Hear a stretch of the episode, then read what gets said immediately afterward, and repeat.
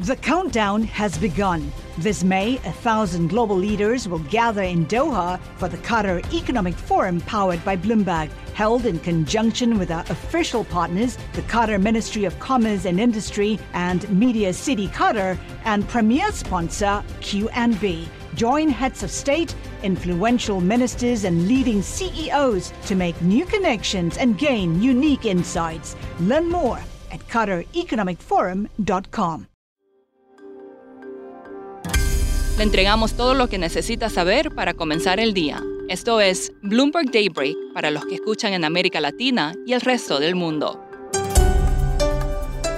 Buenos días y bienvenidos a Bloomberg Daybreak América Latina. Es jueves 10 de agosto de 2023. Soy Clara Hernández y estas son las noticias que marcan el día. Las acciones subieron, los bonos del Tesoro se mantuvieron estables con el rendimiento a 10 años justo por encima del 4%. Se espera que el IPC de julio de Estados Unidos, que sale hoy, aumente a un ritmo consistente con el objetivo del 2% de la Fed.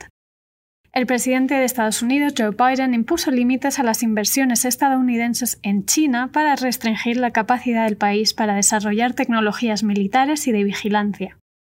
El regulador de la bolsa china se reunirá mañana con promotores inmobiliarios y bancos para abordar la crisis inmobiliaria que azota el país.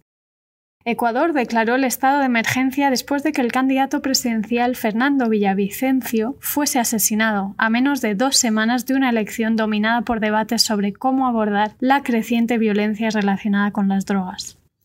Villavicencio, un periodista conocido por su lucha contra la corrupción, ocupaba el segundo lugar en las encuestas para reemplazar al actual presidente Guillermo Lasso, un sospechoso murió en el tiroteo mientras que otras seis personas fueron arrestadas. El asesinato del candidato destaca el creciente poder del crimen organizado que ha transformado una nación andina tranquila y segura en uno de los lugares más violentos del mundo. Los inversionistas están atentos a posibles disturbios y tratando de entender cómo los eventos afectarán al electorado antes de las elecciones del 20 de agosto. Ya estamos en agosto y el banco de inversiones JP Morgan está haciendo una reflexión sobre las tendencias del mercado con respecto a lo que veían a comienzos de 2023. Algunos temas macro claves como inflación, tasas de interés y crecimiento siguen presentes, pero también han surgido otros temas. Gabriela Santos, estratega de macroeconomía de JP Morgan, habló con Bloomberg News en una visita a Santiago de Chile y nos explicó por qué ha llegado el momento de lo que ella llama la gestión activa de inversiones. Después del peor año desde 2009, el año anterior, hemos tenido una recuperación muy fuerte en los mercados globales de 13% en una cartera diversificada este año. Que principios del año necesitábamos de mucha coraje para invertir. ¿no? Era más un tema de podemos invertir en índices de una manera pasiva. Ahora necesitamos de más sofisticación para invertir, porque siguen riesgos y las valuaciones están más caras. Entonces, ahora el tercer punto es utilizar mucho más alfa o gestión activa, especialmente en los mercados americanos, que son los particularmente caros hoy en día y muy concentrados en las 10 mayores compañías. Gabriela, ¿cuáles son las regiones y las clases de activos más atractivas en este momento? Tenemos perspectivas positivas tanto de renta fija cuanto renta variable. Pero lo que es nuevo es la perspectiva positiva de renta fija a nivel global, que pasamos una década con tasas a cero, tasas negativas y casi no hablábamos de renta fija americana o renta fija en Europa, ¿no? Entonces, eso es lo que ha cambiado. Y hay especialmente renta fija americana de alta calidad. Eso incluye bonos de treasuries, incluye deuda corporativa investment grade.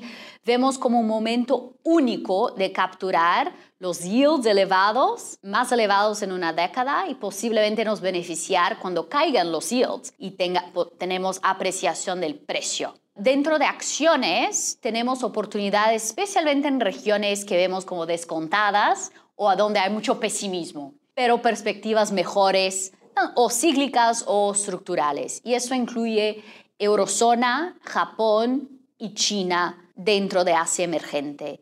Dentro de US, eh, Estados Unidos acciones, es el mercado más caro, es ahí que tenemos que mirar mucho más con cuidado abajo la superficie para capturar los temas interesantes sin pagar demasiado. Y hay cosas muy, muy interesantes con gestión activa, como el sector industrial, por ejemplo, en Estados Unidos hablando puramente de industriales, estamos hablando exactamente de las herramientas que son necesarias ah, para la construcción de los gran proyectos de Estados Unidos. Porque si recordamos, en los últimos años, Estados Unidos ha introducido, pasado en el Congreso, políticas económicas muy grandes, el mayor inversión pública-privada desde la Segunda Guerra Mundial.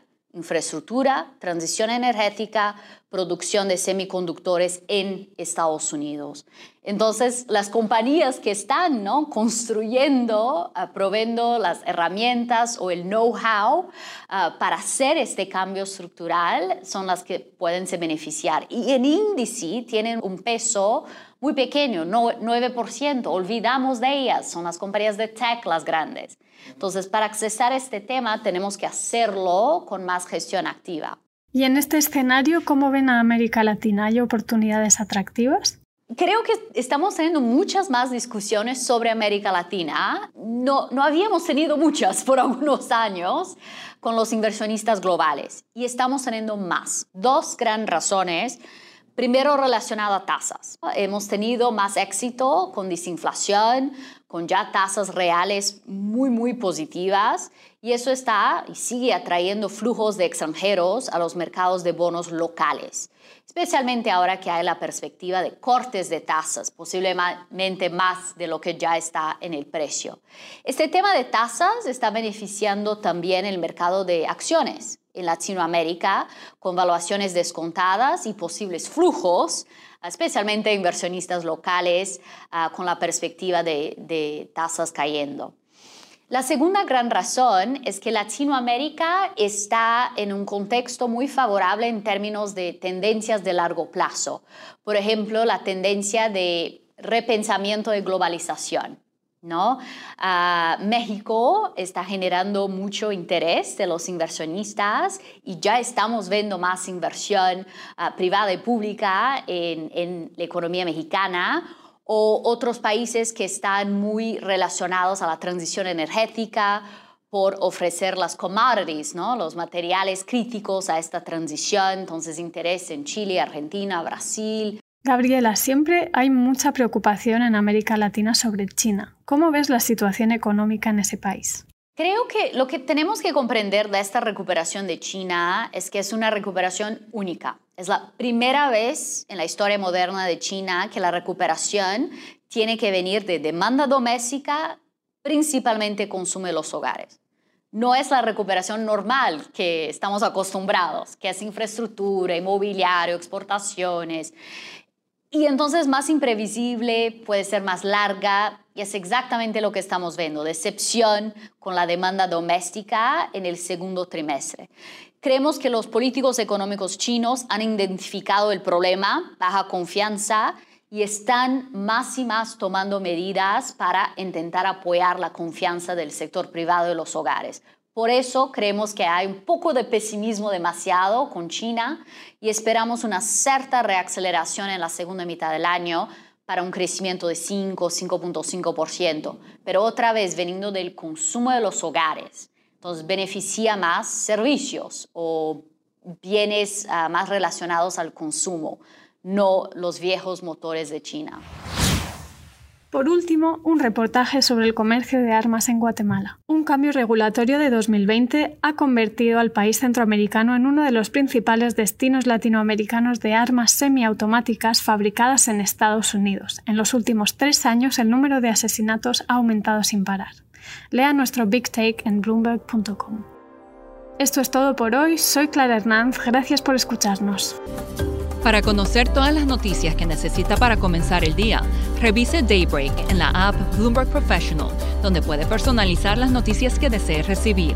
También puede suscribirse a la versión solo audio en Spotify, Apple Podcasts o la plataforma de su preferencia. Eso es todo por hoy. Escuche de lunes a viernes Bloomberg Daybreak.